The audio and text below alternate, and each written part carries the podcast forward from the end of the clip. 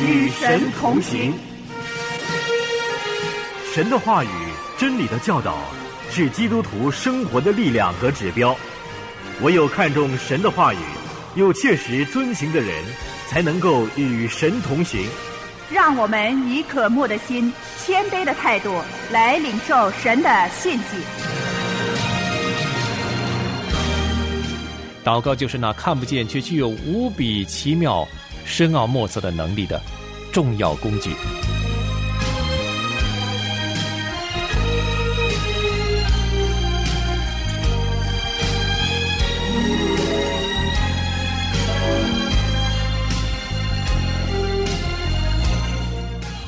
亲爱的弟兄姐妹，平安与神同行节目现在正在与您同行。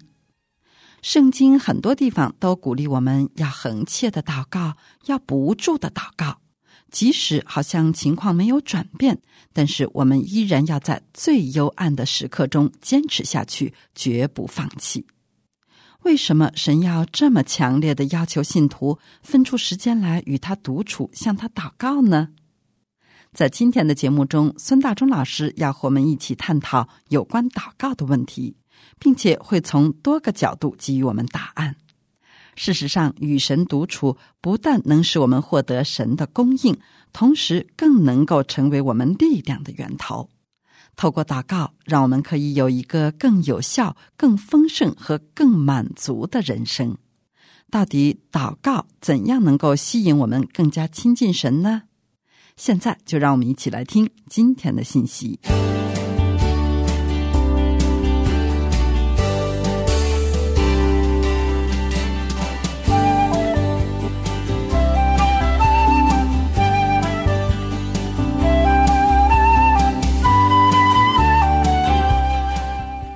弟兄姊妹平安，我是孙大中。作为一个跟从耶稣基督的人。我们最大和最有能力的资产是什么呢？我们最大的权利又是什么呢？神所给我们最实际的礼物到底是什么呢？以上这三个问题，答案只有一个，就是祷告。今天我们要来思想的题目，也就是祷告。我们要特别思想的是，祷告到底能不能够影响神？答案是可能的，或者是否定的呢？我们要看的经文是记载在新约马太福音第七章七到十一节。马太福音七章七到十一节，那是一段我们都很熟悉的经文，是主耶稣的登山宝训。其中主耶稣论到祷告，主耶稣把祷告描述的很简单，而这往往给人一个错觉，觉得祷告其实很简单，只要你求就可以得着。真的这么简单吗？不过，让我们要记住，内心的洁净和真诚跟我们的祷告是否有果效，是带着莫大的关系的。那就是说，如果我们有一颗清洁的心，这会影响神对我们恳求能不能做出回应。好，我们现在就一块来看马太福音第七章七到十一节的记载。主耶稣说：“你们祈求，就给你们。”寻找就寻见，叩门就给你们开门，因为凡祈求的就得着，寻找的就寻见，叩门的就给他开门。你们中间谁有儿子求饼，反给他石头呢？求鱼，反给他蛇呢？你们虽然不好，尚且知道拿好东西给儿女，何况你们在天上的父，岂不更把好东西给求他的人吗？马太福音七章七到十一节，我们经文先看到这里。在主耶稣的口中，神就是这么的仁慈，他是一位充满美善的神，他渴望把好东西给他的儿女们，这是神的心肠。有了这个认识之后，让我们来问：为什么神吩咐我们要把祷告放在第一位呢？其中一个原因是神命令我们要向他祷告的。就是因为祷告是尊荣神的行动，或说祷告是尊荣神的行为。请我们看另外一处圣经，我们看旧约的以赛亚书第五十七章。以赛亚书五十七章，以赛亚先知在这里对神有这样的描述，这也是我们应该认识的。当我们祷告的时候，我们其实是尊荣神，我们因着神是宇宙的造物者和统治者而尊荣他，因为他是统管万有和管理着我们每一个人的。好，以赛亚书五十七章十五节经文这样说：“因为那至高者至上，永远长存。”名为圣者的如此说：“我住在至高至圣的所在，也与心灵痛悔、谦卑的人同居。要是谦卑人的灵苏醒，也是痛悔人的心苏醒。”神说：“我是至高无上的，我超越一切，在万有之上。我的名字是圣洁的，我住在至高至圣的居所。然而，这位至高的神却看见人的痛悔的心。”并且乐意垂听，神要怜悯在他面前谦卑为罪痛悔的人。神吩咐我们祷告，第一个理由就是祷告是尊荣神的行为。第二个，神吩咐我们祷告的原因，是因为这是灵命成长的一个主要工具。我再说一遍，祷告是灵命成长的一个主要工具。神的儿女如果不祷告，那我可以肯定的告诉你，这个人的灵命不会成长，不管他是一个怎样的人，是多么出众，有多么高的潜质和魅力，都不管用。我们属灵的生命一个很重要的活动就是祷告，这就是我一再鼓励弟兄姊妹，你要多祷告。清早起来，我们就学习与神交谈。当然，也许有人说了，不行啊，我生活太忙了。清早起来，我要说话的对象。总是我的配偶。可是，如果我们愿意坚持，我们坦白的告诉配偶：“给我一点时间，让我先跟神说话，然后我们再谈话。”我们也邀请我们的另外一半，我们的配偶先跟神交谈。我们试试看，这会带来怎么样的结果？而在晚上上床睡觉之前所做的最后一件事，不用说，也是祷告。我们可以在神面前安静，可以同样的告诉配偶。请他给你一点时间，让你跟神交谈。你看看这样的坚持会带来怎么样的结果？我们虽然在地上生活，但是我们的心思要不断的在神的身上。无论何时何地，我们都应该思想到神，内心都应该跟神有所联系。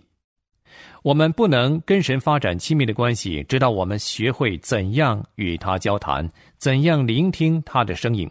直到我们爱上与他独处的时刻。事实上，我们不是每天清早和傍晚才与神交谈，我们更是在生活中任何时刻，我们的心都要与他联系，都与神交谈。圣经教导我们什么呢？圣经教导我们要不住的祷告。这不是说我们整天都跪在地上，在那儿祷告，不做别的事情了。不是的。我们要不住的祷告，意思是说呢，我们的心灵是时刻想到神，并且时刻预备跟神交谈。我们可以很自由的与神交谈，为着许多的事向神祷告。我们在生活中所需要的智慧，所需要得着的指引，所需要看清楚的方向，我们想起某个人有特别的需要，我们都可以祷告。这是不住的祷告。不论怎么样呢，祷告在生活中应该是弟兄姊妹生命中最重要的一环，绝对不能忽视。如果我们不看重祷告，也不实践祷告，我们灵命必然无法成长。我们可能可以背很多圣经上的金句，我们也可以很热心的到教会去参加聚会，甚至于在教会参与侍奉，我们也受了洗。我们也领受圣餐，我们可以跟别人谈耶稣基督的事情，我们可以做很多我们要做的事情。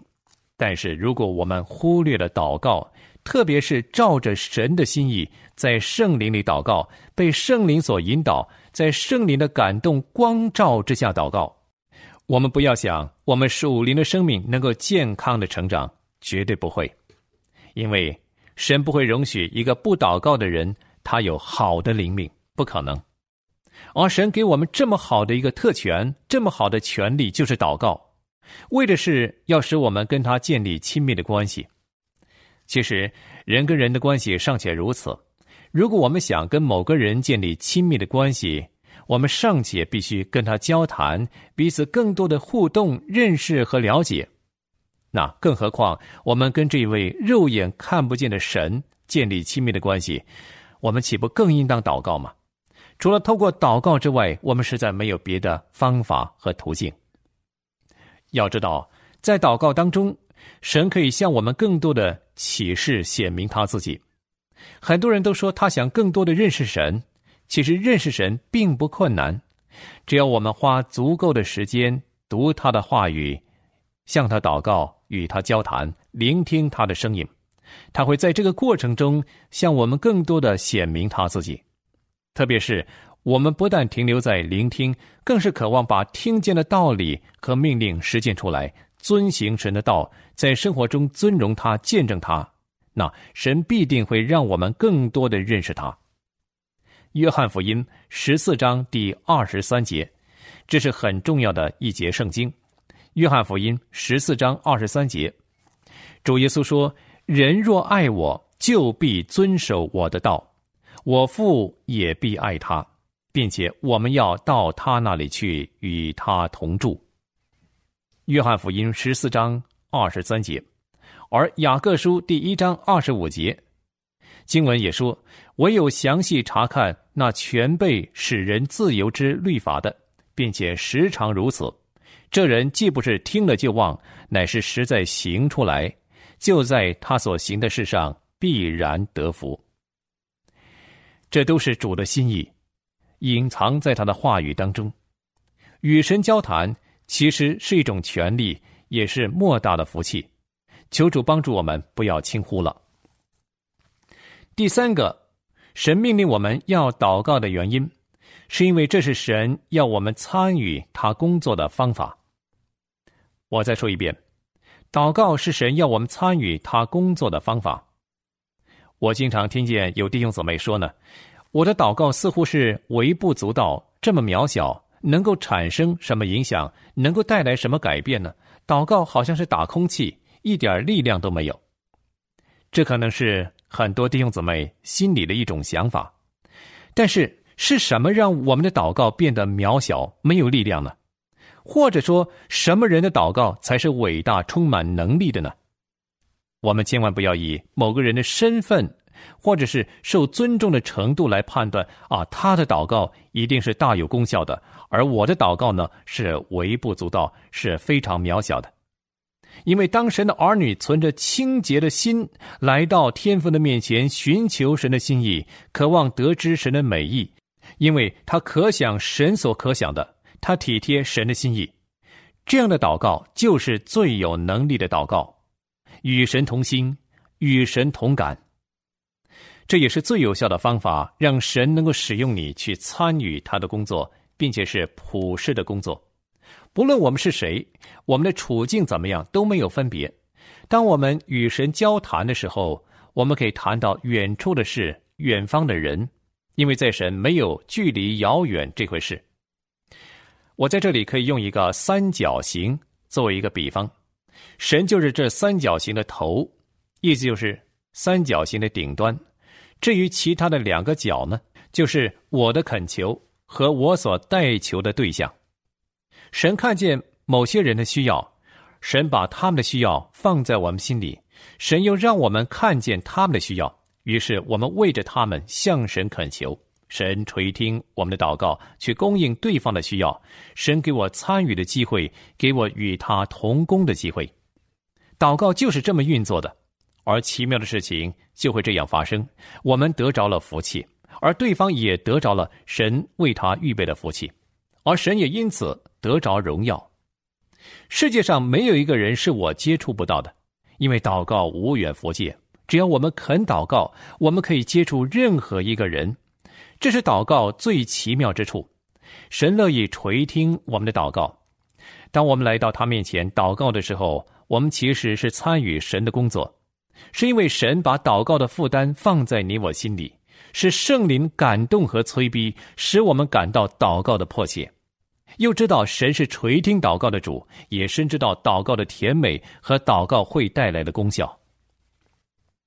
另外，很多时候弟兄姊妹很习惯说呢：“我又不是传道人，我也不是教会的牧师，我更不是受差派的宣教士，我不是这个，我不是那个。”我们不自觉的给神好多的借口，告诉神我不是什么。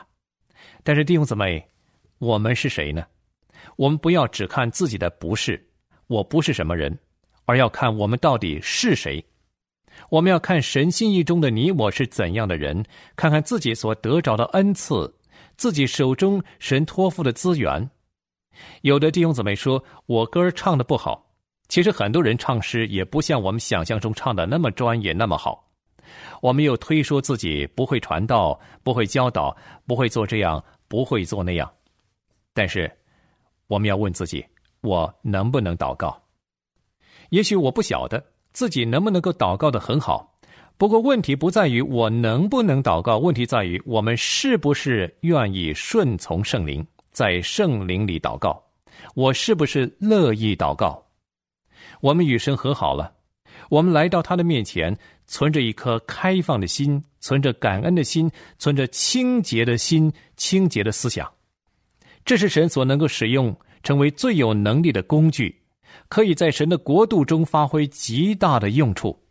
你可能不会唱诗歌，你可能不能当宣教士，或者你没有机会去，但是你可以成为一个祷告的人。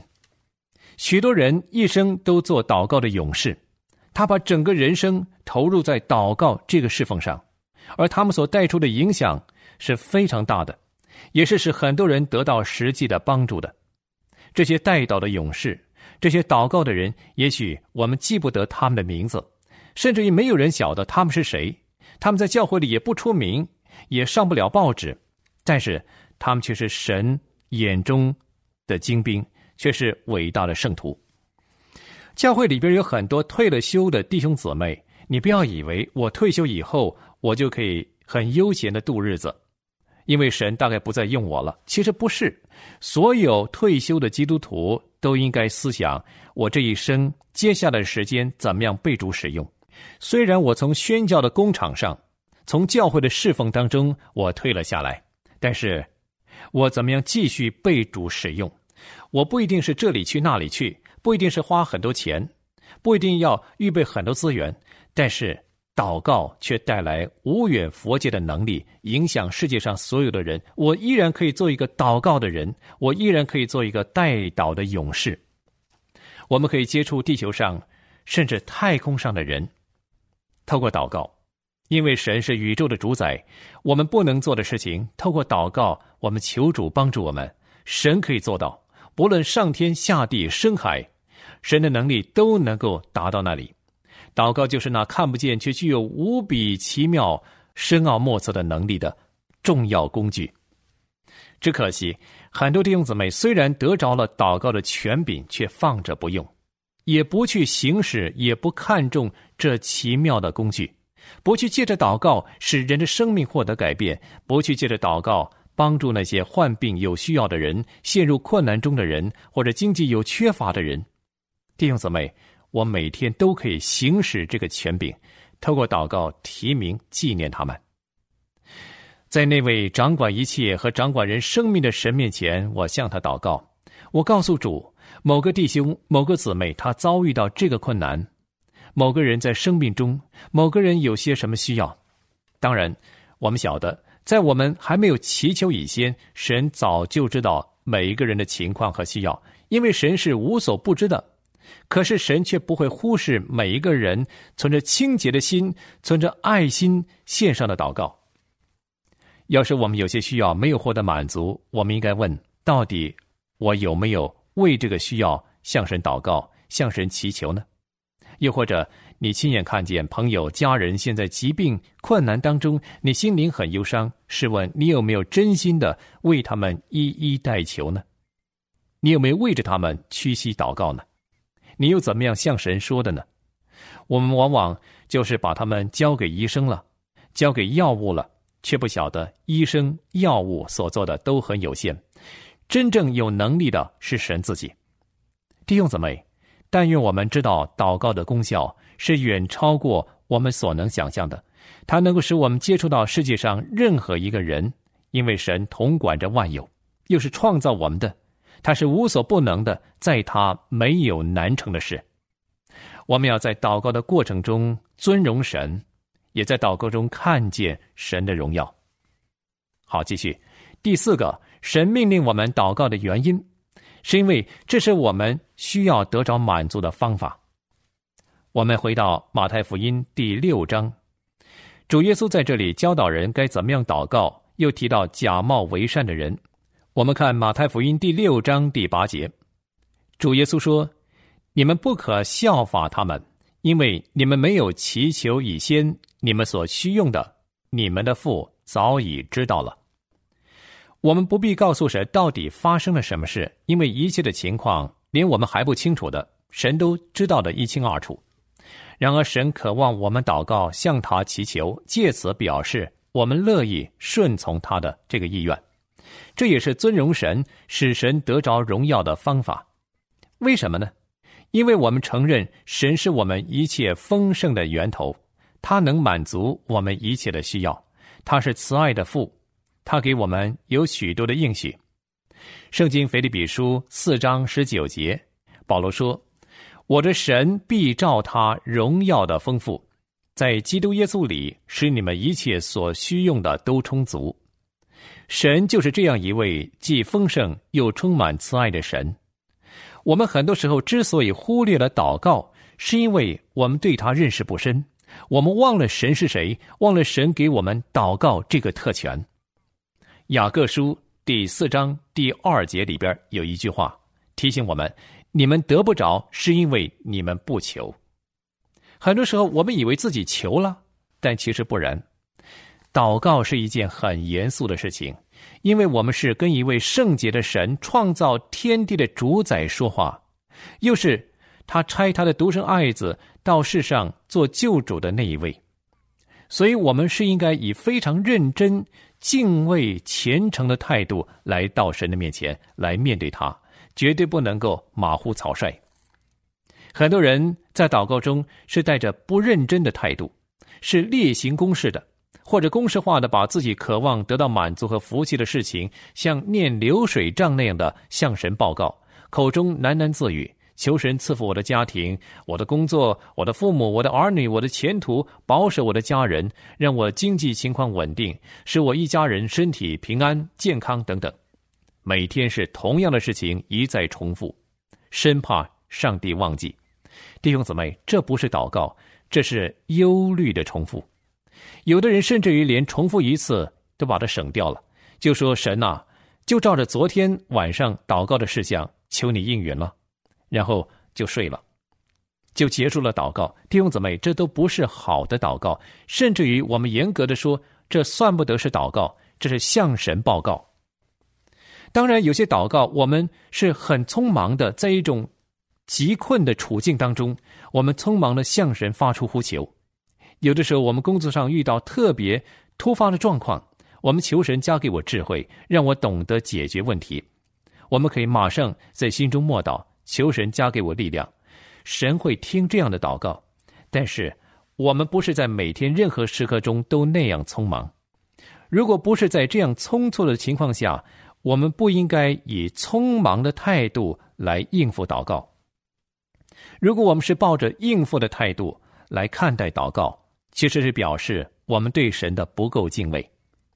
我们必须预备时间，花时间，思想还有整个人都集中在神的身上。我们是甘心乐意的与神交谈，聆听他的话语，又把我们的需要真诚的带到他面前。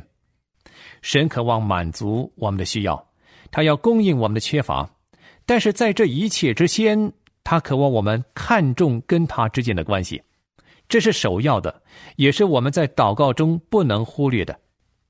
犹大书里边说，要在圣灵里祷告，保守自己在神的爱中。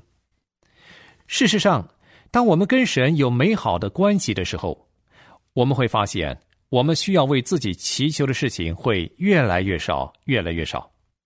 很多弟兄姊妹都有这样的经验。因为神在我们还没有祈求以前，已经供应我们了，所以我们的祷告就没有把那么多的需要摆上。我们可以在祷告中更多的感恩，更多的赞美，更多的思念主的恩典，也更多的为别人代求。因为在跟神亲密的关系当中，我们知道神的心意，神也知道我们对他的心，更知道我们在生活中所需用的一切。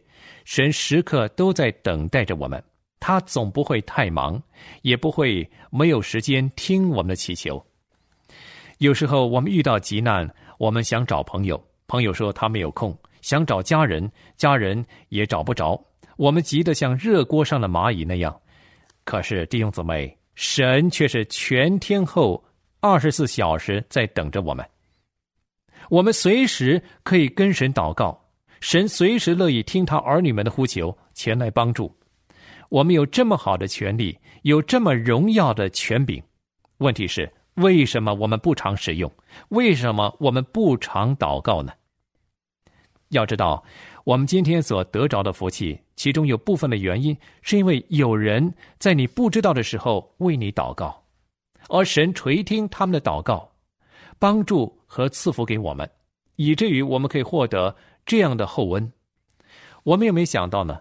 我们的祖父祖母、我们的父母亲以及我们的朋友，是常常为我祷告的人。人生最大的资产是得着一位能够经常提名在父神面前为我代求的人，那真是我人生无上的福气。好，最后，到底我们的祷告能够影响神吗？如果说影响神是指让神不得不做出回应，那么这个问题的答案是否定的。祷告不能威胁神一定要这么做，也不能说服神做一些与他旨意相违背的事，绝对不能。神有绝对的主权，我们不能摇动他的手，我们必须求的符合他的旨意，绝对不能要求神做一些与神意愿相违背的事，而且神不会因此向我们妥协。但是虽然如此，神乐意我们紧紧抓住他的手，奋力抓住他。以赛亚书六十四章第七节，先知以赛亚受圣灵感动说。并且无人求告你的名，无人奋力抓住你。我们应当借着祷告，奋力的抓住神，求神引导，不要照我的意思，乃是照你的意思。亲爱的弟兄姊妹，我们看见祷告的重要性。透过祷告，神给弟兄姊妹一切的保证和安稳。愿我们都做一个祷告的人。今天的讲题：祷告能影响神吗？第一讲，我们先讲到这儿。愿神赐福保守弟兄姊妹。谢谢孙大中老师的分享。祷告是我们与神联系的方法，也是神使我们去为他做工的工具，同时也是我们需要获得满足的途径。我们只有透过恒长的祷告来使灵命成长。但愿我们都能够更新自己的祷告生活，好让我们的生命能够更加的前进。期待您来信和我们分享您的个人经历和听节目的感受。我们的邮箱地址是同行的汉语拼音同行 at 良友点 net。你也可以发短信和我们交流，我们的短信号码是幺三二二九九六六幺二二。短信开头请注明同行。谢谢您的收听，我们下次节目时间空中再见。愿神赐福给您。